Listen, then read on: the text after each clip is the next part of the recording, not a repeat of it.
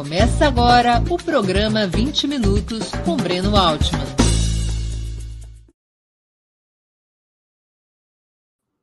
Bom dia, hoje é 30 de novembro de 2022. Está começando mais uma edição do programa 20 Minutos Análise.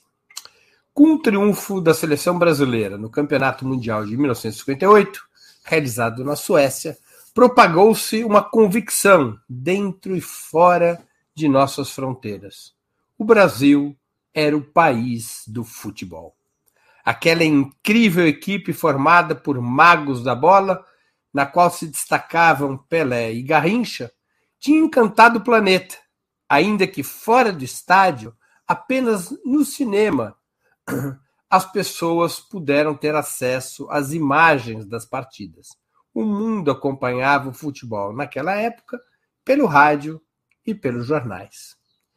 Nos 12 anos seguintes, o Brasil ganharia mais duas Copas do Mundo, em 1962 no Chile e em 1970 no México, quando conquistou a posse definitiva da taça Jules Rimet. Atualmente é uma outra taça que premia os, as seleções campeãs, é a taça FIFA, a taça Jules Rimet, passou a posse definitiva do Brasil com o tricampeonato em 1970.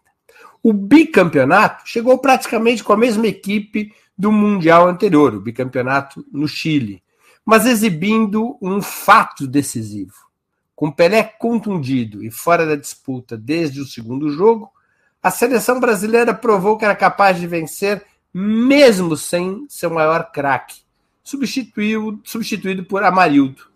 O destaque, porém, ficou para Garrincha, o genial ponta-direita, que fez até gol de cabeça na célebre semifinal contra a seleção inglesa. Como é da pior tradição dos grandes triunfos, a soberba e a desorganização arruinaram o desempenho da seleção na Copa de 1966, disputada na Inglaterra, com o Brasil eliminado ainda na fase de grupos. Ainda assim, uma escrita se manteve. O chamado Screte Canarinho jamais perdeu qualquer das 40 partidas nas quais Pelé e Garrincha atuaram juntos. A primeira partida em que eles jogaram na mesma seleção foi no dia 18 de maio de 1958 contra a Bulgária, com vitória de 3 a 1 no Pacaembu e Pelé fez dois gols.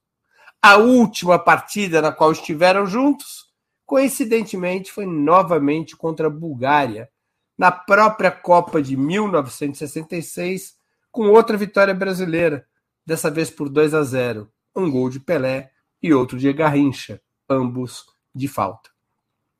No Mundial seguinte, quaisquer dúvidas sobre a potência do futebol brasileiro seriam dissipadas na primeira Copa televisionada ao vivo para todo o planeta, assistiu-se em 1970 a mais incrível seleção de todos os tempos, novamente liderada por Pelé, capaz de ganhar todos os sete jogos, vencer por goleada a final contra a Itália por quatro gols a um e inscrever na memória coletiva algumas das mais fascinantes imagens da história do futebol. Durante esses 12 anos que separam os mundiais da Suécia e do México, o Brasil criou a mística de que a seleção nacional era inigualável até quando perdia. Todas as demais nacionalidades reconheciam que o Brasil era mesmo o país do futebol. Dentro das fronteiras brasileiras não era diferente desde que o futebol se tornara um esporte de massa entre os anos 20 e 30 do século passado, somente crescer a expectativa de que seria nessa atividade, no futebol, que o Brasil, mais cedo ou mais tarde, viria a ocupar o topo de alguma cadeia alimentar. Seria através do futebol que uma gigantesca população de trabalhadores empobrecidos e marginalizados marcados pela longa escravidão e a concentração absurda de riquezas, poderia se sentir parte de uma nação que valia a pena. O futebol foi virando uma identidade nacional, na qual a supremacia era dos pobres e pretos, os excluídos da pátria, e que se impunha sobre o resto do planeta sem tiros nem canhões. Claro que ocorrera o fracasso do Mundial de 1950, realizado no Brasil. A derrota para o Uruguai, de virada, por 2 a 1 em pleno Maracanã lotado, no famoso Maracanaço, jamais seria esquecida. Parecia que o país era mesmo tomado por uma incapacidade de vencer, alimentando o que Nelson Rodrigues, brilhante cronista e dramaturgo e ácido comentarista esportivo, apelidaria como complexo de vira-latas. Oito anos depois, no entanto, tendo como sua máxima estrela um garoto negro de 17 anos que viria a ser mais conhecido que Jesus Cristo ou a Coca-Cola, o Brasil realizava seu destino e se tornava o maior do mundo na mais popular atividade de todo o planeta Terra. O futebol entrou no Brasil pelas mãos das elites. Nas primeiras décadas, era uma atividade circunscrita ou concentrada em clubes vinculados a empresas estrangeiras ou colônias migratórias. Não eram raros os times, os mais destacados foram o Fluminense e o Grêmio, que durante muito tempo proibiram ou evitavam a participação de negros nos seus elencos. Mas a popularização aconteceu muito rapidamente. Ajudava o fato que era um esporte muito simples, diferentemente que outros esportes criados pelas aristocracias europeias para preencher seu tempo livre. Bastava um campo plano de terra, as traves poderiam ser marcadas com facilidade, a bola poderia ser feita de meia ou comprada de capotão por um preço acessível. A imensidão das várzeas e outros espaços livres nas grandes cidades criava muitas oportunidades de campos gratuitos e improvisados. O biotipo do brasileiro, especialmente da sua população negra, era extremamente favorável ao futebol. Altura média, agilidade e velocidade, explosão muscular muito diferente daqueles grandalhões da Europa do Norte, que tinha dificuldade de se mover com rapidez, que tinham pouca agilidade, que pareciam robôs quando estavam com a bola no pé. A população brasileira, ela tinha uma outra característica física que impulsionava a agilidade, a velocidade e a explosão muscular. O futebol brasileiro rigorosamente foi uma história de cerco da cidade pelo campo, do centro pela, pela periferia, do asfalto pelo morro. Os grandes clubes, mesmo aqueles mais elitistas, foram se dando conta que somente seriam vitoriosos se recrutassem jogadores entre a juventude trabalhadora, negra e favelada. Para sua sorte e para a sorte do futebol brasileiro, a, a oferta de jogadores era praticamente inesgotável tamanha a expansão espontânea do futebol como esporte e lazer das camadas populares. Dessa enorme massa de jogadores surgiu o eixo fundamental do futebol brasileiro no século XX, a qualidade técnica de quem calçava a chuteira. A inteligência tática e o preparo físico se desenvolveram de forma tardia, a partir dos anos 50, quando os europeus passaram a se destacar nesses quesitos. O futebol brasileiro valia mesmo, era pela qualidade técnica dos seus jogadores. Não apenas os espaços vazios das cidades massificavam o futebol fora das instituições formais, como a escola, o quartel, o clube, como jogadores escolhidos para integrar os times vestiam a camisa das suas equipes por longos períodos, criando coletivos estáveis, capazes de integrar qualidades individuais de forma harmônica. De quebra, esses times passaram a constituir grandes torcidas em função desses coletivos estáveis e a servir como referência infinita às novas gerações, cuja inspiração nos ídolos ampliava ainda mais a prática do futebol. Quando finalmente foi campeão mundial em 1958, o Brasil já tinha evoluído um pouco na parte física e tática, mas não há qualquer dúvida que o império do futebol brasileiro era determinado pela técnica, pela habilidade de seus jogadores, dentre os quais se destacavam vários gênios e brilhava o maior de todos os gênios que esse esporte conheceu, o Rei Pelé. A Argentina tinha um perfil semelhante, mas rebaixado. Era uma espécie de meio termo com o futebol europeu. Sua principal característica era o toque de bola, o vigor dos atletas, a dedicação tática. O mesmo se poderia falar do Uruguai, primeira grande seleção sul-americana e primeiro campeão mundial da história, em 1930. O Brasil era a exuberância do talento, da técnica, das habilidades individuais, às vezes de forma pouco disciplinada, própria da cultura das várzeas, que demorou para ser enquadrada em um padrão tático mais ordenado. Pode-se dizer que o estilo tradicional do futebol brasileiro, a escola brasileira de futebol, exuberantemente técnica e ofensiva, atingiu, atingiu seu auge entre 1958 e 1970. Conheceu sua crise em 1982, no Campeonato da Espanha, com respiração por aparelhos até a Copa de 1986 no México.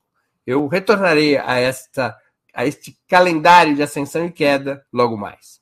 O futebol técnico, baseado em grandes talentos de capacidade ofensiva, tem na posição do meia armador a sua função mais relevante. É o jogador que distribui a bola, mas também é capaz de dominá-la até a área adversária e finalizar. Pelé era um meia armador que lança e passa, mas também dribla, que cai pela direita ou pela esquerda, mas é também capaz de longas arrancadas verticais. Os meias eram a alma da escola brasileira de futebol em sua época áurea. Não o centroavante, o 9, o matador, nem o volante defensivo, mas os meias, os camisas 10 ou os camisas 8.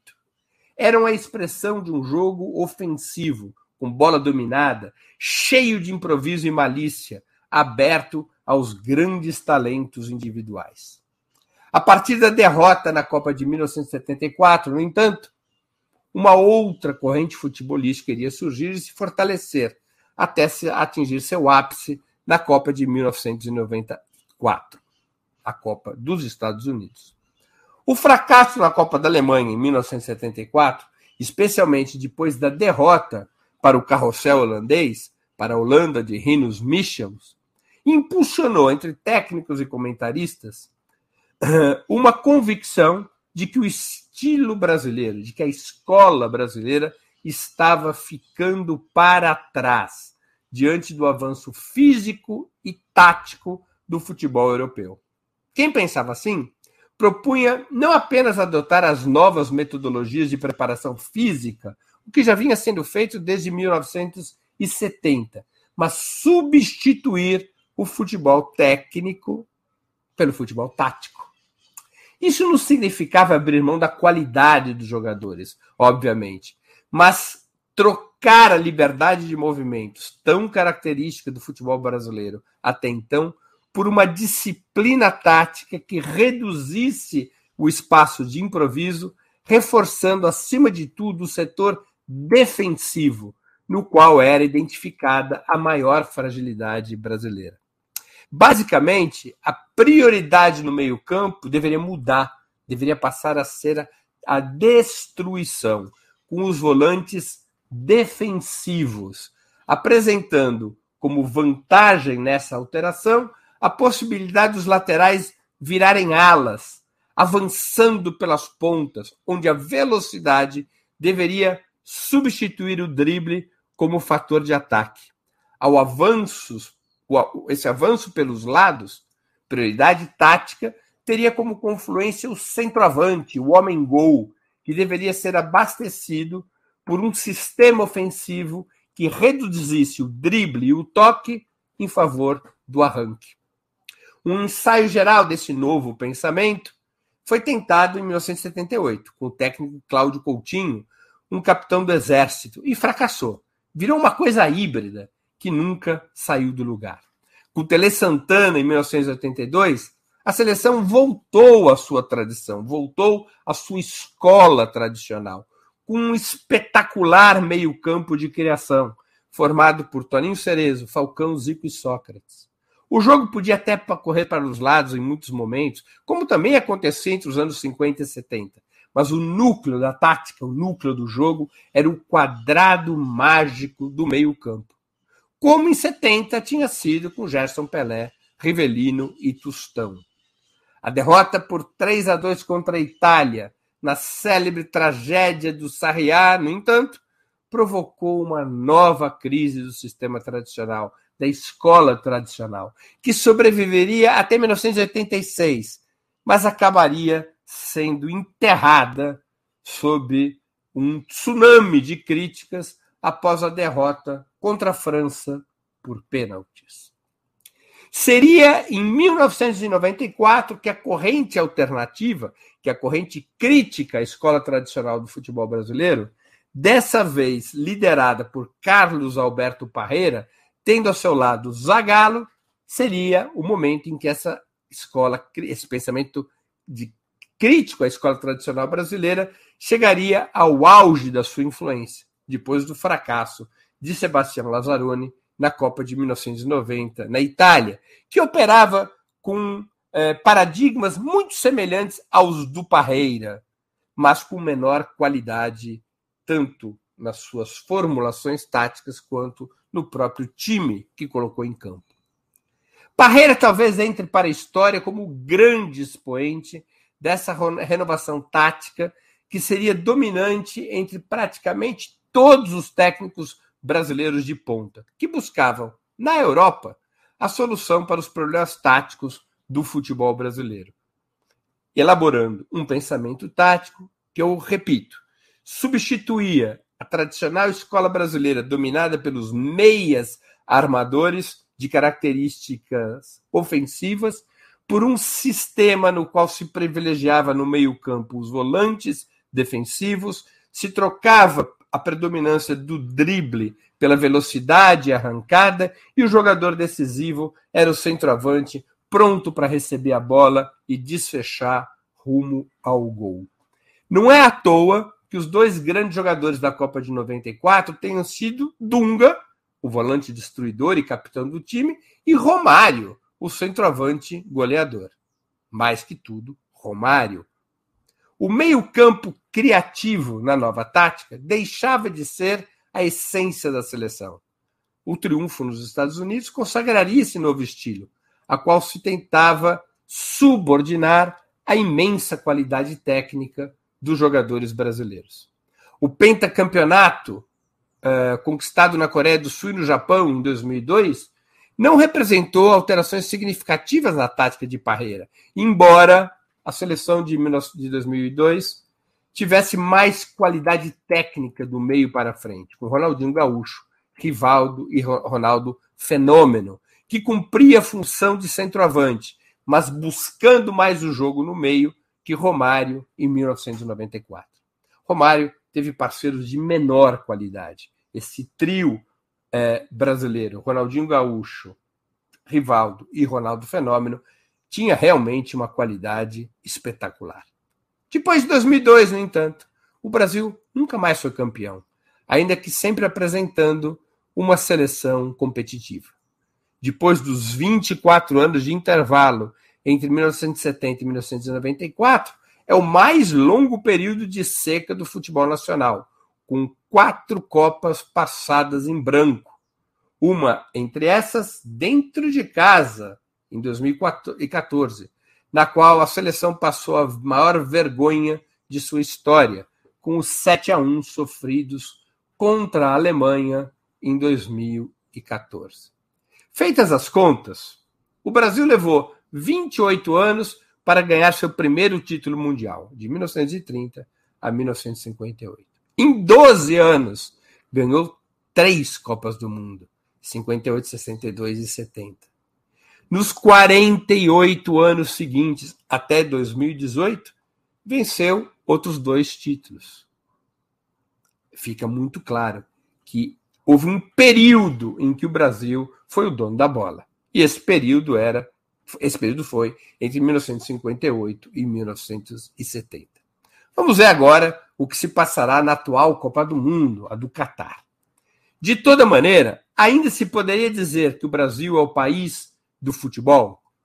Talvez continue a ser a nação que mais produz bons jogadores. O Brasil é o país com mais atletas jogando na, jogando na Europa, por exemplo. Mas os números e feitos mostram que a supremacia brasileira deixou de existir no reino da bola há muito tempo. Para esse debate, é essencial analisar também os fatores estruturais, possivelmente mais importantes que os táticos. Os campos de várzea foram minguando nos últimos 50 anos, engolidos pela expansão imobiliária, com a massificação do esporte sendo travada e transferida para dentro dos próprios clubes, em boa, maneira, em boa medida, com suas escolinhas. São escolinhas espalhadas pelo país, mas que já representam um tremendo filtro de acesso.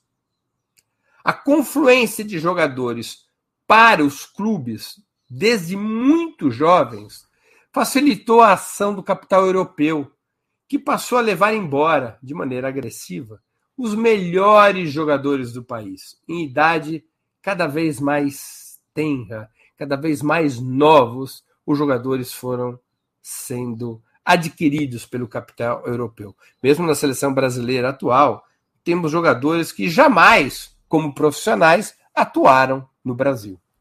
Os clubes brasileiros enfraquecidos passaram a disputar campeonatos locais cada vez mais esvaziados, com raras exceções. Antigamente, os campeonatos estaduais eles tinham uma enorme força de atração junto à torcida. Demorou para o Brasil ter um campeonato nacional, e quando passou a tê-lo, já no final dos anos 50, era talvez o maior campeonato nacional do planeta, muito superior ao que se jogava na Inglaterra, na Espanha ou na Itália, com pelo menos seis, oito times em condições de vencer o Campeonato Brasileiro. Muito competitivo. Lembremos que o primeiro, o primeiro vencedor da Taça Brasil em 1959 foi o Bahia. E dali em diante, nós tivemos é, time, pelo menos 15 times diferentes foram campeões em algum momento do Campeonato Brasileiro. Diferente do que Espanha, que dois times, às vezes três, disputam para valer o título. Não é? Muito diferente. O Campeonato Brasileiro era um campeonato que tinha torcida, que tinha muita competitividade, e do ponto de vista da qualidade dos jogos e jogadores, talvez tenha sido, por pelo menos 20 anos, o principal campeonato nacional do mundo. O fato é que o centro do futebol mundial se deslocou para a Europa. Com as novas tecnologias de comunicação, muitos torcedores brasileiros hoje se interessam e sabem mais do que ocorre, por exemplo, na Champions League, como é o nome do Campeonato Nacional eh, Inglês de Futebol, do que nos campeonatos estaduais aqui no Brasil.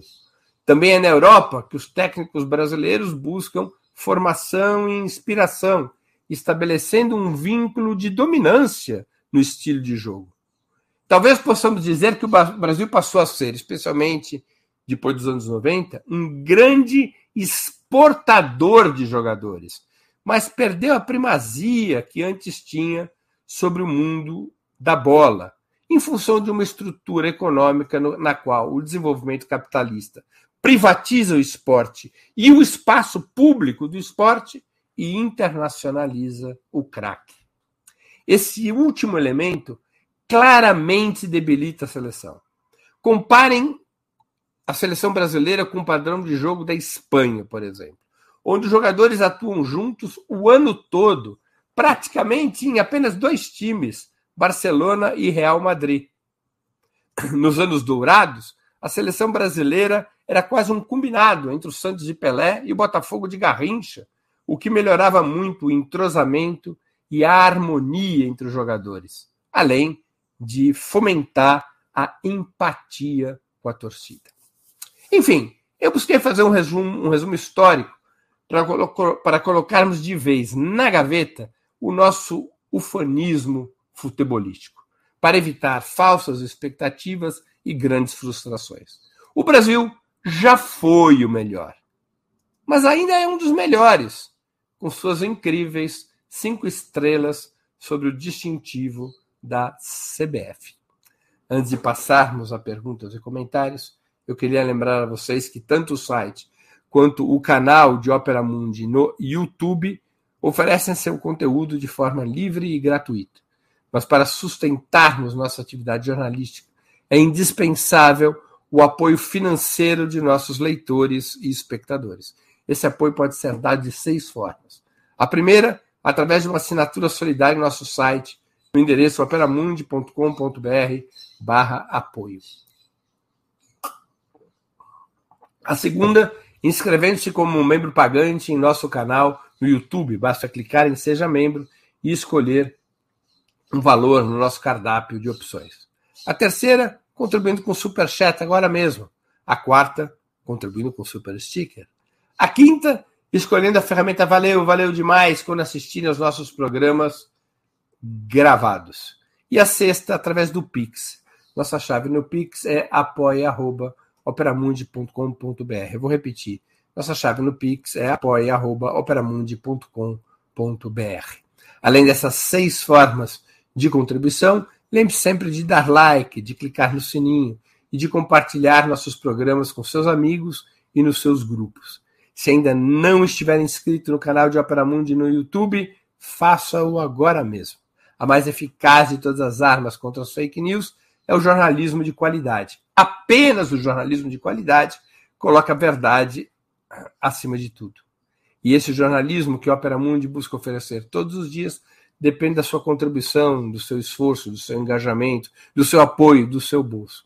Não importa o valor com o qual possa e deseje contribuir. Para nós, qualquer valor é muito bem-vindo e eu desde já agradeço. Vamos às perguntas e comentários de nossos espectadores e espectadoras. É, o Geraldo Barbosa Filho pergunta: teríamos perdido a vergonha de tudo após o 7 a 1? Geraldo, tem uma coisa curiosa no cérebro humano, né? Nós tendemos a nos lembrar sempre da tragédia e nos esquecer da vergonha. Isso vale coletiva e individualmente. É, o 2 a 1 contra o Uruguai no Maracanã, no dia 16 de julho de 1950, ele é mais lembrado e será mais lembrado do que o 7 a 1 de 2014, porque ali foi uma gigantesca tragédia. O Brasil vencia e era dominante sobre o Uruguai de Obdúlio Varela. O Brasil tinha um time incrível comandado por Zizinho. É, era tão abertamente favorito ao título que alguns diários do Rio de Janeiro já, tav, já estavam com suas edições praticamente prontas, só esperando o placar. As faixas de Brasil campeão, os distintivos, já estavam impressas. E há uma virada do Uruguai. Foi uma grande tragédia. O 7 a 1 foi uma vergonha, algo que não existe no futebol.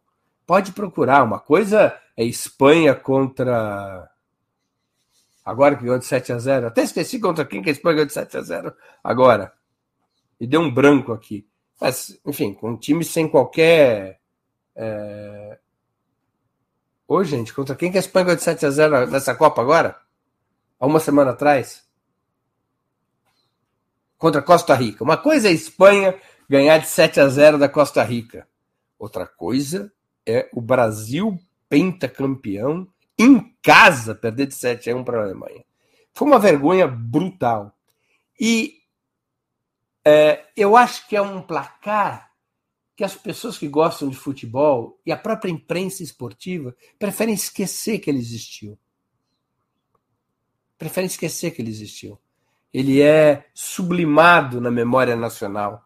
Tamanha vergonha. Eu nunca vi coisa igual na minha vida. São jogadores profissionais que têm uh, a chance única de defender as cores nacionais num campeonato como a Copa do Mundo, jogadores que ganham fortunas, que estão entre os melhores dos melhores, uh, que têm uma obrigação esportiva em campo e foram uh, desmoralizados pela Alemanha, e mais que desmoralizado pela Alemanha, aquela cena final daqueles jogadores chorando em campo é um insulto ao povo brasileiro. Se eu fosse é, presidente da CBF, eu proibiria qualquer jogador que, vestido, que tivesse vestido a camisa do Brasil naquele jogo de voltar a vesti-la. Ou seja, aquilo lá não é aceitável como comportamento de jogadores da seleção brasileira. Aqueles jogadores todos que estavam em campo naquele dia tinham sido banidos da seleção brasileira. Aliás, com muito menor razão, foi mais ou menos o que aconteceu com os jogadores que disputaram a Copa de 50. O Barbosa, foi o goleiro da Copa da Seleção Brasileira em 1950, era um grande goleiro, Barbosa. O primeiro goleiro negro da seleção brasileira foi o Barbosa. O Barbosa, nos dois gols do Uruguai, ele falha. Num gol ele falha claramente. No segundo gol, há, há, há dúvidas sobre isso. Basta vocês procurarem no YouTube e vocês vão poder ver. O Barbosa, eu acho que ele nunca mais vestiu a camisa da seleção brasileira. E teve um documentário feito nos anos 70 em que o Barbosa dizia assim: Puxa vida, aqui no Brasil, ninguém pode ficar preso mais de 30 anos. Você pode cometer o crime que você quiser. Mas eu, por conta da Copa de 50, tenho uma punição eterna. Eu sempre estarei lembrado como o goleiro do Maracanaço, como o goleiro que falhou diante do Uruguai e deu a vitória aos adversários. Eu jamais fui e serei perdoado. Vejam como era pesado. Sobre a seleção de 14, muito mais que sobre o Barbosa e o selecionado de 50, deveria ter recaído essa punição moral. Banir aqueles jogadores da seleção brasileira. É, a Daisy ben, Bentini e o Zico. Ah, Bentini. E o Zico? Eu, eu não entendi bem o contexto dessa pergunta. O Zico foi um dos grandes jogadores da história do futebol e da seleção brasileira. Agora, eu uso um critério quando as pessoas me perguntam assim. Eu gosto muito de futebol, eu gosto muito de esporte, venho de uma família de esportistas, só para vocês terem uma referência. É, pratiquei muito esporte na vida. E de uma família de lutadores de boxe, mas que também se interessava muito por futebol. Uh, eu uso um critério quando me perguntam qual a melhor seleção brasileira, quais seriam, qual seria a seleção brasileira de todos os tempos. E um critério é precisa ter vencido a Copa do Mundo. É uma linha de corte. Por que, que o Messi não tem o tamanho do Maradona? Porque não venceu a Copa do Mundo. Por que, que o Pelé é inalcançável, além dos seus atributos técnicos e dos seus números impressionantes? Porque ele venceu três Copas do Mundo vencer a Copa do Mundo é um elemento essencial para você estabelecer uma hierarquia na qualidade técnica dos jogadores, especialmente quando nós estamos falando do Brasil, que já ganhou cinco campeonatos mundiais e que possui um número espantoso de grandes jogadores. Então, eu diria que o Zico entrou para a história como um super craque. É, mas num padrão abaixo daquela geração entre os anos 50 e os anos 70. Ou seja, Zico, Sócrates, Falcão, Toninho Cerezo, meio campo de 82. Espetacular qualidade. Mas eles não são comparados, não podem ser comparados a Zico, Azito, Didi, Pelé, ou a Rivelino, Gerson, Clodoaldo, novamente Pelé e Tostão, porque esses jogadores venceram Copas do Mundo. E isso é uma marca de corte fundamental, penso eu. É... Davi Araújo, o Richarlison será o nosso melhor jogador da Copa? Olha, não é candidato a isso. O Richarlison é um bom jogador. Eu até diria que é um grande jogador. Ele ainda tem que mostrar isso para valer. Ele fez um gol genial contra a Sérvia, aquele gol de voleio. E eu aqui estou discutindo futebolisticamente, né? Não estou discutindo a personalidade, o compromisso social do Richarlison. Isso é outro departamento. Do ponto de vista da bola, o Richarlison, eu acho que ele tem muito talento. Agora, seria muito prematuro identificá-lo como um extra classe, ou seja, um, aquele grupo de, de jogadores que decidem Copas. Extra classe, atualmente, são quatro jogadores, eu penso. Podemos não gostar dele, mas um dos quatro extra classe chama-se Neymar. Os outros são Mbappé, Cristiano Ronaldo e Messi. Nenhum dos quatro, dos, dos quatro, apenas o Mbappé ganhou Copa do Mundo. Né? Ganhou a Copa do Mundo de 2018. Os outros três, Cristiano Ronaldo, Messi e Neymar, nunca ganharam a Copa do Mundo. Mas são jogadores que nós podemos considerar extra classe, que podem decidir uma Copa do Mundo. É, eu acho que o Brasil, por exemplo, sem Neymar, o Brasil perde muito o repertório de jogadas. Mesmo quando joga mal o Neymar, ele possui um repertório próprio de um craque extra classe, muitas alternativas de jogo. É, eu acho que isso deve ser bem identificado. Né? Bem identificado. Temos aqui uma outra questão. A Carla Barroso, mas o ambiente do país não contribuiu para aquela derrota? A derrota de 2014, ela pergunta. Carla, deixa eu falar uma coisa. Eu tenho muitas dúvidas sobre influências quando se trata de uma seleção brasileira de profissionais ou em qualquer esporte de alto rendimento. O atleta, claro que ele pode se deixar influenciar pelo ambiente externo, mas não é muito comum isso. Não é muito comum seja, os atletas eles são para o bem e para o mal autocentrados como característica. Isso explica por que, é uma atividade na qual é, seus integrantes pouco pouca relação têm e pouco opinam sobre a vida do país. É um, é um mundo fechado sobre si mesmo.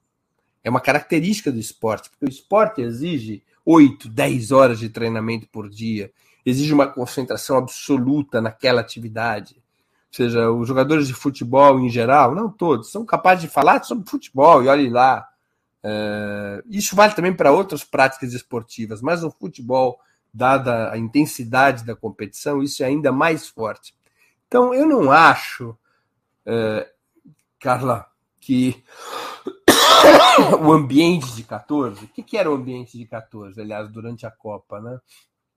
Uh, vinha daqueles protestos de 2013, não vai ter Copa, parecia que uma parte do país repelia a Copa do Mundo. Os jogadores podem ter se sentido atingidos por esse movimento. Teoricamente, sim, mas não há sinais disso. Tanto que o Brasil é, não joga mal nas partidas anteriores. Eu acho que houve um grave erro, uma soberba do Filipão, um técnico com aquela experiência jamais poderia ter cometido aquele erro, que foi diante de um time evidentemente superior ao Brasil, como era a Alemanha, ele resolve colocar um atacante a mais, saindo do sistema defensivo que tinha caracterizado a própria história do Filipão e montar um time ofensivo que agradasse a torcida mineira. Coloca o Bernard que era um garoto franzino, um atacante de qualidades, mas nada espetacular, para enfrentar a Alemanha. O time se arma ofensivamente, desmonta seu sistema defensivo para jogar contra um time evidentemente superior. É, quando toma o primeiro gol e o segundo gol, aquilo desestrutura o time. Do ponto de vista do jogo. E do ponto de vista emocional, aí sim tem um problema fundamental. Não havia naquela seleção ninguém que chamasse para si a responsabilidade. Você tem um problema psicológico no esporte, como na vida, né? Mas no esporte isso é muito intenso, porque é um problema que, que ocorre num tempo muito concentrado, num tempo muito intenso e curto, que é como você reage diante da uh, de uma situação desfavorável. Normalmente, a psicologia brasileira não é boa para situações desfavoráveis no esporte. Não é, não é, é uma, é uma situação, é, especialmente no futebol, o Brasil está acostumado a ir bem. O Brasil tem dificuldades de reagir em situações negativas. Especialmente entre aqueles jogadores de 2004, não havia essa, essa, essa vontade guerreira. Não havia um jogador que encarnasse isso, não havia um espírito de enfrentar uma situação difícil com é, maior capacidade guerreira. O Brasil tem, e aí não é só no esporte, é em geral, o Brasil tem uma tendência celebrativa, né? mesmo na política, tem uma tendência celebrativa. Então, no Brasil tem sempre a lógica de que você precisa apresentar a situação melhor do que ela é para motivar as pessoas, né? Que, que, as pessoas se motivam é, pelas chances de vitória. Elas não se motivam pela necessidade de lutar no esporte, na política, mas pela chances de vitória. Então, se você aumenta, mesmo que artificialmente, essas chances de vitória, isso vai provocar um novo estado de ânimo. Só que quando não vem a vitória, isso é arrebata, é destruidor da moral das pessoas. Que é um pouco o que aconteceu em 2014. É diferente. Quais são os jogadores brasileiros que foram decisivos em Copas do Mundo? Eu vou destacar dois que são muito relevantes. Pelé, 58 e 70, e o, o Romário em 94. Além da qualidade de futebol, uh, tanto o Pelé quanto o Romário tinham uma característica psicológica muito parecida, que era eles chamavam o jogo para si. O Pelé fazia isso com 17 anos de idade. Quando a Suécia marca o primeiro gol na final de 58, o Pelé com 17 anos vai pegar a bola no fundo da rede e vai, vai para o meio campo, levando a bola, como quem está dizendo, eu vou resolver. Não, nada de abaixar a cabeça, eu vou resolver. E o Brasil ganha de 5 a 12. O Romário é a mesma coisa. Naquele jogo que podia ter impedido a ida do Brasil para a Copa, o jogo contra o Uruguai, famoso jogo contra o Uruguai, que o Brasil ganha 2 a 0 no Maracanã e permite a classificação do Brasil, Romário chama o jogo para si. Então é uma outra psicologia, uma psicologia guerreira. E essa psicologia guerreira não existia entre os jogadores de 2014. Eu não acho que tivesse a ver com o cenário do país. Embora, claro, a gente teria que estudar de uma maneira empírica para poder ter uma afirmação taxativa a esse respeito. É, a Daisy Bentin pergunta: Breno, você diferencia bom jogador de bom atleta? Sim. Ou seja, é, existe hoje cada vez mais difícil isso, Daisy, mas você teve muitos jogadores que tinham más condições físicas. Não, jogadores que eram só talento que não tinha uma alimentação bem cuidada, que não tinha uma preparação física bem cuidada, que não tinha uma vida regrada. Hoje é muito mais difícil isso. Né? Se você não tiver um, um jogador que não, não, cuidar das suas condições atléticas, é, as condições físicas e psicológicas, ele terá dificuldade de ser um bom jogador. Isso vale para qualquer esporte. Né? Então, é, seja, é, a gente até tende a ter uma simpatia pelo jogador que não é bom atleta, né? Que é só bom jogador. Então, a nossa tendência é achar o máximo Sócrates, que fumava, que tomava uma cervejinha e jogava aquele bolão. Bacana. Eu adorava o Sócrates, embora ele fosse do Corinthians e eu, eu torcesse para o Santos. Mas hoje ele não sobreviveria. Né? Não teria nenhuma chance. E não acho que ele fosse um bom exemplo para gerações futuras de esportistas.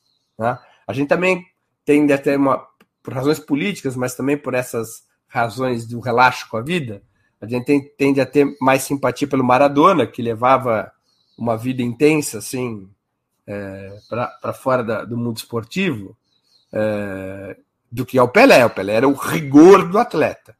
Ah, o Pelé não foi só o maior jogador da história. O Pelé foi o maior atleta da história. O Pelé tinha uma preparação física que, à sua época, era incomparável. O Pelé é o único jogador que, nas condições físicas de 50 anos atrás, poderia jogar hoje e não ficava devendo a ninguém. Não ficava devendo a ninguém. E tinha aquilo que alguns chamaram é, o espírito da pantera. É, o, César Menotti é um técnico argentino que disse que o Pelé era uma pantera. Ou seja, ele, ele tinha uma disposição de vencer a qualquer custo. Ele era um guerreiro. Ou seja, ele era um, um, um animal feroz em campo. Esse espírito do atleta, ele é fundamental também. O Romário tinha muito disso, o Pelé tinha muito disso. Na seleção de 14, ninguém tinha isso. O Neymar não tem isso. O Neymar não tem isso. Não? O Maradona tinha, o Messi não tem. São, é, são outras características. Aí tem é... Conceição Lima. E quanto ao futebol feminino? As atletas são muito boas, mas não têm o mesmo suporte. Por que pouco investimento? Conceição, porque é uma das chagas do sistema capitalista. Investe-se naquilo que tem retorno. Não tem retorno financeiro do futebol é, feminino no Brasil. Curiosamente, nos Estados Unidos tem. Futebol feminino nos Estados Unidos talvez seja mais forte que o masculino. Em outros países também aqui não tem retorno. Porque o, o futebol no Brasil é identificado como futebol masculino. A penetração do futebol feminino é muito baixa por machismo, por misoginia, por preconceito. E como não tem retorno, tem investimento. Não se acredita que investir no futebol terá retorno. Né? Então, isso explica a defasagem do futebol, do suporte ao futebol feminino, embora o futebol feminino no Brasil tenha grandes é, craques do que a defasagem em relação ao futebol masculino. Né? Eu vou confessar, por exemplo, eu é, acompanho o futebol masculino. Eu tenho que me lembrar de acompanhar o futebol feminino. Não é natural na minha é, no meu interesse esportivo acompanhar o futebol feminino. Curiosamente, isso não acontece com o vôlei, né? O vôlei se acompanha mais ou menos por igual, o vôlei masculino e o vôlei feminino. Aliás, eu, por exemplo, acompanho mais o vôlei feminino, gosto mais do que o vôlei masculino. Como o vôlei é, por excelência, um, um esporte tático e não técnico, ele é muito igual, né? E o vôlei masculino é mais igual ainda. O vôlei feminino ele tem mais é, criatividade. Eu prefiro assistir o vôlei feminino. Mas no futebol isso não acontece. O futebol feminino no Brasil ele ainda não, não cativa as pessoas. Não cativa as pessoas. E é um tema que tem que ser resolvido. Acho que melhorou muito com aquelas as grandes craques do, que nós tivemos aqui nesse século, né, no século XXI, a Marta, a Formiga e outras. A seleção brasileira também nunca conseguiu ganhar, né? Era quase chegar lá. Então, é, ganhar um campeonato mundial ou ganhar os Jogos Olímpicos, poderia ter tido um outro resultado sobre o futebol feminino. Ainda não chegou nessa, nesse momento. É, a Maria Angélica Cunha, qual conjunto de seleção você considera destaque nessa Copa e por quê? Olha, para mim as duas principais seleções são Espanha e França. A Espanha porque tem um padrão de jogo muito, muito harmônico. Às vezes é chato de assistir, né? Que é passa para cá, passa para lá, o tic-tac, passa, passa para cá, passa para lá, passa para cá, passa para lá. Mas é um padrão de jogo. A, a Espanha tem uma dificuldade, ela não tem finalização. Você vê que é, ela não tem jogadores que decidem. Ela vai abrindo espaço com aquele toque de bola, pá, pá, pá, pá, pá, mas ela tem dificuldade de penetração e finalização. É, mesmo o 7 a 0 contra a Costa Rica foi possível, porque a Costa Rica é um time muito fraco. Quando foi jogar contra a Alemanha, o volume de jogo da Espanha era muito maior que o da Alemanha, mas eles tiveram muitas dificuldades de penetração e finalização. E acabaram acabaram com um empate quando eles podiam ter vencido o jogo se eles tivessem maior resolutividade. É, a França, ela possui padrão de jogo e jogadores de primeira grandeza, apesar de todas as contusões. O Mbappé é o, esse é o candidato ao maior jogador da Copa tá marcando gols e jogando um bolão. e o Brasil eu botaria numa terceira posição. O Brasil jogou contra times relativamente mais difíceis que os times que foram enfrentados. Bom, a Espanha enfrentou a Alemanha, que é muito, muito, muito, muito, muito mais difícil do que Sérvia. Uh, evidentemente, né? do que Sérvia Suíça, é muito mais difícil. Uh, mas o Brasil enfrentou times relativamente complicados, Sérvia e Suíça, não jogou bem nenhuma das duas partidas, fez primeiros tempos deploráveis, contra a, tanto contra a Sérvia quanto contra a Suíça, depois se encontrou melhor no segundo tempo, fez um gol antológico do Richarlison, mas o Brasil não mostrou até agora um futebol é, estável, harmônico, é, bem organizado. É depende das qualidades dos jogadores. São lampejos. O Brasil tem como melhor fundamento nessa Copa, eu vejo, a, capa, a roubada de bola, né? O Brasil está marcando bem, que é uma coisa que vem dessa corrente oposta à escola tradicional brasileira, que foi desenvolver a capacidade de marcação. O Brasil marca bem, o Brasil marca no ataque. E aí, quando você rouba a bola no ataque, você tem o, o campo é mais curto e você é, acaba desenvolvendo jogadas de finalização com maior facilidade. É o grande atributo do Brasil. Agora, não é um jogo, um futebol que enche os olhos. Não é um futebol que enche os olhos. E não é um futebol estável. A gente ficou super empolgado com o Richardson no primeiro jogo, no segundo, ele não estava presente, né? Tanto que foi substituído.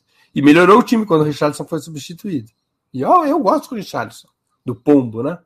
Você, você tem um jogador ali, o Rafinha, que eu não sei se ele já tocou na bola na Copa do Mundo. Né?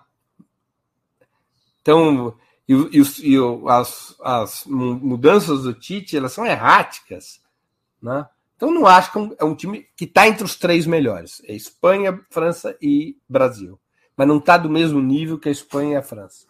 Eu acho que a Espanha e a França são os favoritos para ganhar o Mundial. É...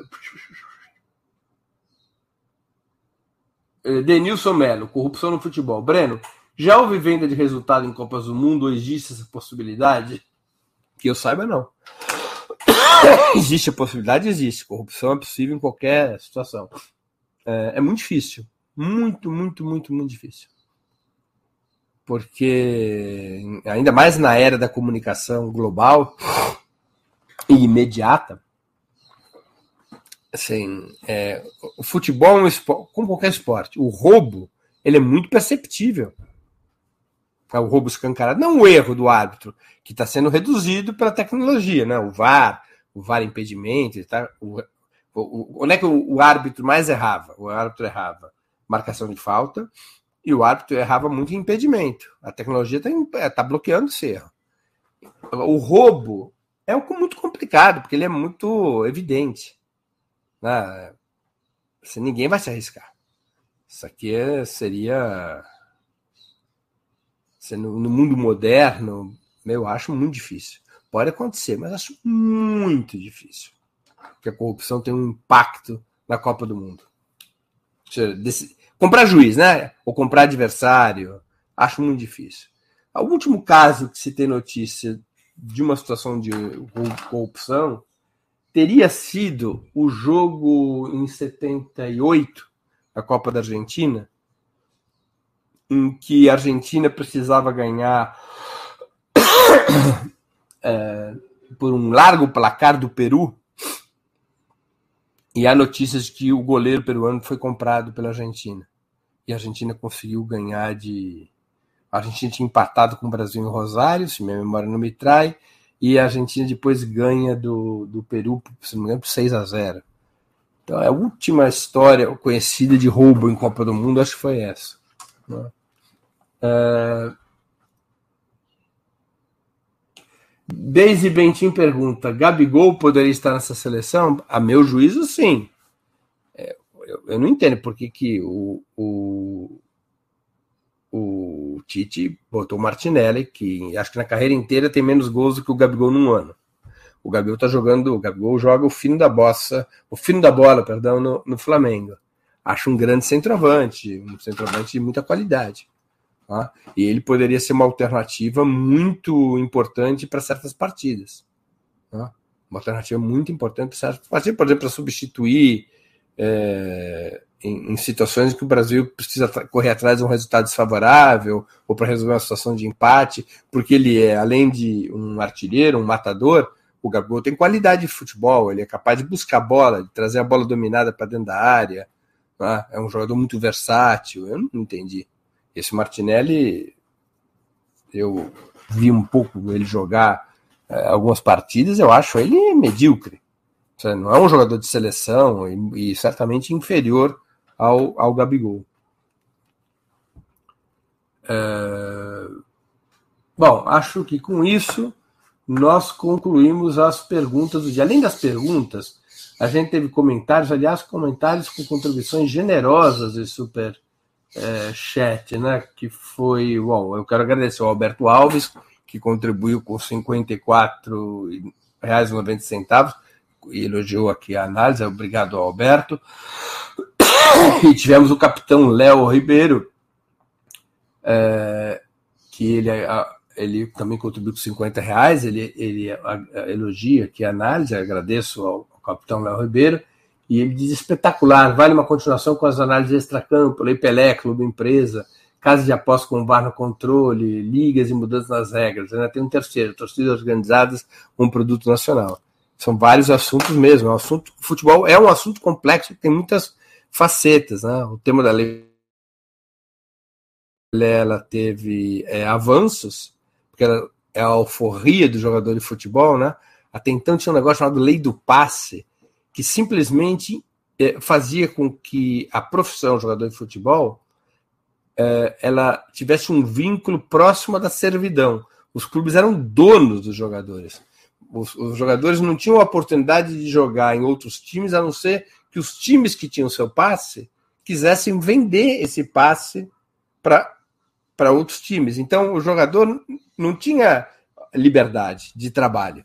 A Lei Pelé ela foi uma forria para o jogador de futebol. O jogador de futebol ele é obrigado a pagar uma multa quando ele rescinde o contrato, mas quando ele, se ele quer ir para um outro clube, ele negocia, olha, eu quero tal salário, eu quero, e vocês pagam a multa no meu clube, porque vai ter que pagar essa multa para eu poder me transferir. Então, a Lei Pelé criou essa liberdade para o atleta, mas ela, ela não resolve problemas estruturais que o futebol brasileiro tem. Qual é o grande problema que eu acho que o futebol brasileiro tem do ponto de vista econômico?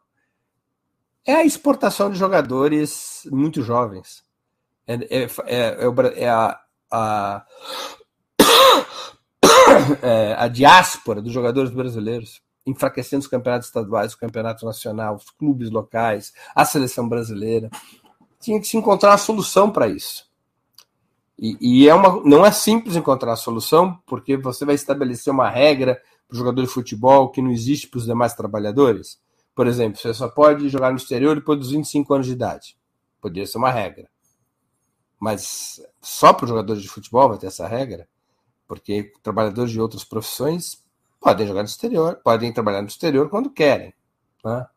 Uh, enfim, como é, enfrentar a diáspora? Bom, se não é pelo caminho das normas e limites, tem que ser pelo caminho do fortalecimento dos clubes. Os clubes brasileiros têm que ter tantos, tantos recursos tantos recursos quanto os clubes europeus. Como fazer isso? Nós estamos falando de situações econômicas totalmente diferentes. Então, é o grande elemento é esse, a diáspora.